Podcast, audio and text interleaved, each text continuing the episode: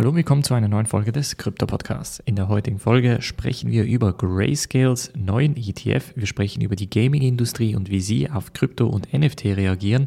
Dann noch ganz kurz eine Strafe der CFTC gegen Tether und was Jack Dorsey mit Bitcoin Mining am Hut hat. Bevor ich aber loslege, Leute, ganz wichtig, das Voting läuft noch bis heute 17 Uhr. Und ja, momentan sieht es so aus, als würden wir einen Memecoin am Mittwoch bzw. am Donnerstag analysieren. Und zwar Shiba Inu, Memecoin ohne Basis Basis oder Moonshot ist momentan mit 29% vorne, dicht gefolgt von Cosmos, Update-Analyse zu IBC, also 22%. Von daher, wer das Ganze noch ein bisschen beeinflussen möchte, kann das sehr gerne auf YouTube im Voting tun.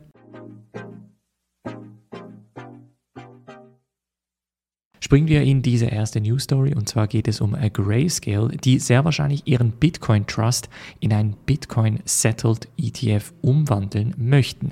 Jetzt hat ja in den letzten Tagen haben die Gerüchte sich sehr stark bestätigt, dass es einen Bitcoin Futures ETF geben wird. Wir haben ja auch letzte Woche darüber gesprochen. Das heißt, heute oder morgen sollte es nun definitiv sein und der Bitcoin Futures ETF sollte bestätigt werden, auch von Seiten SEC.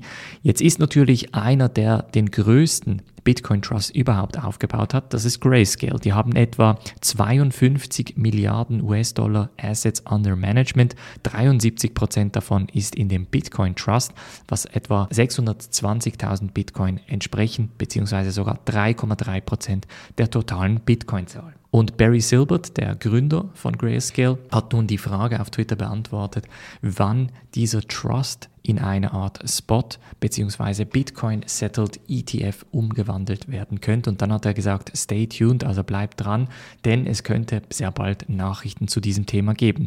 Natürlich möchte Grayscale auch da in den ETF-Markt einsteigen und vor allem jetzt mit dem Bitcoin Futures ETF stehen die Chancen gar nicht mal so schlecht, zumindest sicher besser als vor ein oder zwei Jahren.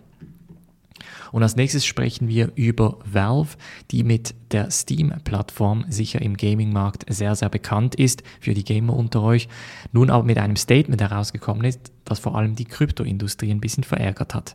Denn Valve, also die Firma hinter Steam, verbietet Krypto und NFTs auf der Spieleplattform Steam. Will heißen, dass wenn man irgendwie Items oder ähnliches, also Innovation im Bereich NFT in den Gaming-Bereich auf Steam bringen möchte, dann wird das nicht mehr durchgewunken, sondern eben entsprechend verboten. Und ich glaube, das ist so ziemlich eines der schlechtesten Ansätze, die man in diesem Thema haben kann, weil sie halt sagen, ja, unsere Ingame-Werte bzw. Ingame-Produkte haben einen eigenen Wert und man will quasi nicht, dass man diesen Wert auf anderen Plattformen nutzen kann. Und das Tolle an NFTs ist ja, dass man nicht nur an eine Plattform gebunden ist, sondern je nach Blockchain rein theoretisch das auch über mehrere Plattformen mitnehmen kann. Das heißt, mein Besitz ist dann nicht nur gelockt auf der Steam-Plattform, sondern ich kann es auch auf andere Games oder auf andere Plattformen mitnehmen und allenfalls auch entsprechend verkaufen.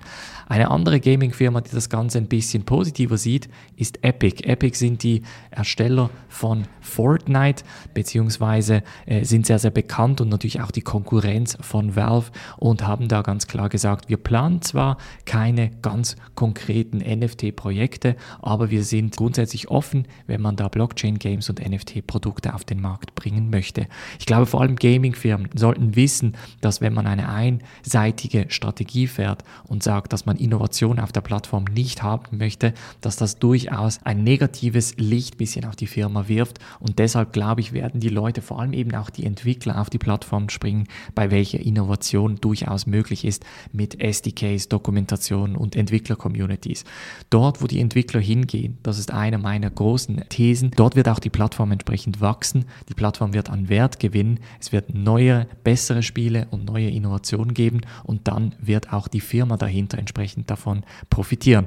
Eine ähnliche These habe ich mal in einem Swisscode Vortrag erzählt, nämlich da ging es darum, dass Netflix, Google, Amazon etc. rein theoretisch so wertvoll sind, weil sie eben auch Entwickler auf der Plattform begrüßen bzw. es den Entwicklern ermöglichen, auf der Plattform mitzuentwickeln. Als nächste News Story sprechen wir über das CFTC und da ist ein dubioser Fall passiert, denn die CFTC verhängt eine Strafe in Höhe von 42,5 Millionen US-Dollar gegen Tether und Bitfinex. Interessant ist, dass beide Firmen involviert sind. 41 Millionen US-Dollar Strafe an Tether, 1,5 Millionen US-Dollar Strafe an Bitfinex, also sind eigentlich auch gekoppelt. Man hat da nie richtig herausgefunden, was die Connection dahinter ist, obwohl man immer oder lange gesagt hat, dass eigentlich die Gründer von Bitfinex und Tether die gleichen sind. Später hat man dann von Krediten unterhalb der Firma gesprochen etc. Ist jetzt aber nicht relevant, einfach für den Kontext. Die CFTC hat rein theoretisch da gar kein Mitspracherecht, denn die CFTC kümmert sich ja um den Futures- und Optionshandel. Das heißt hauptsächlich um die Commodities und andere Produkte. Produkte, also die Commodity Exchange Acts, die da sagen, dass eine, ähm, dass eine direkte Regulierungsvorgabe der CFTC verstoßen wurde, hat diese Strafe eigentlich ausgelöst. Das Ding ist halt, eine Stablecoin ist rein theoretisch keine Commodity, also eine Commodity ist zum Beispiel Gold oder Platin oder andere Edelmetalle etc. Das heißt, eine Stablecoin geht gar nicht in diese Kategorie. Des Weiteren sind diese 42,5 Millionen, das sind wirklich kleine Beträge, also für eine äh, Kryptobörse bzw. für Tether die ja den größten Stablecoin in der Kryptobörse haben, in der Kryptowelt haben, ist es durchaus ein sehr, sehr kleiner Betrag. Von daher sehe ich nicht ganz, was man damit bezwecken möchte. Es, ich glaube, es hat eher damit zu tun, dass man eine Schlagzeile auslösen möchte, dass man da wie wirklich Öl ins Feuer gießen möchte, dass da ist äh, Tether beziehungsweise diese potenzielle Tether-Implosion. Und wie gesagt, ich sage ja den Leuten in der Mitgliedschaft immer, weg von Tether bleiben, so gut es geht. Wenn man es mal brauchen muss, kurzfristig kein Problem Problem, aber nicht lange Tether halten und auch nicht irgendwie Tether in einem ähm, Liquidity Pool äh, in, auf DeFi etc. farmen. Und als letzte News Story sprechen wir über Jack Dorsey, denn er möchte Bitcoin Mining Open Source und zugänglich für alle machen. Jetzt hat Jack Dorsey immer wieder sehr, sehr stark in Richtung Bitcoin argumentiert und der Square und Twitter-Chef möchte jetzt eine Art ganzheitliches System schaffen. Er hat nun auch den Square Hardware-Chef dazu beauftragt, eine Art Hardware-Produkt oder halt Open-Source-Hardware-Produkte zu entwickeln, mit welchen man relativ einfach Bitcoin-Mining betreiben kann. Er sagt halt, dass das Wichtigste von Bitcoin Mining rein theoretisch ist, dass es dezentralisiert ist. Das heißt, dass jeder zum Beispiel im Wohnzimmer eine Art kleinen Bitcoin Miner hat. Das verstärkt das Bitcoin-Netzwerk. Das heißt, er möchte da einen entsprechenden Fokus setzen.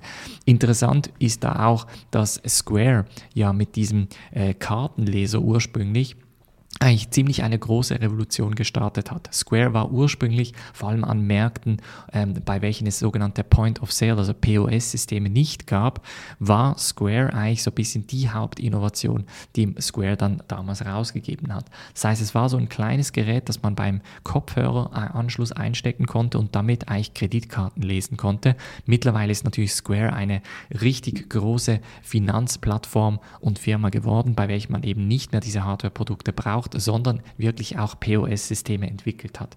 Das heißt, der Hardware-Chef von Square ist da sicher nicht der falsche, wenn es um Bitcoin-Mining-Hardware geht. Wichtig auch, dass das Ziel von Jack Dorsey hier ist, dass man möglichst nachhaltige Mining-Hardware erzeugt, sodass eben nicht konstant entsprechend Energie gebraucht wird, beziehungsweise dass man das auf nachhaltige Art und Weise produzieren kann.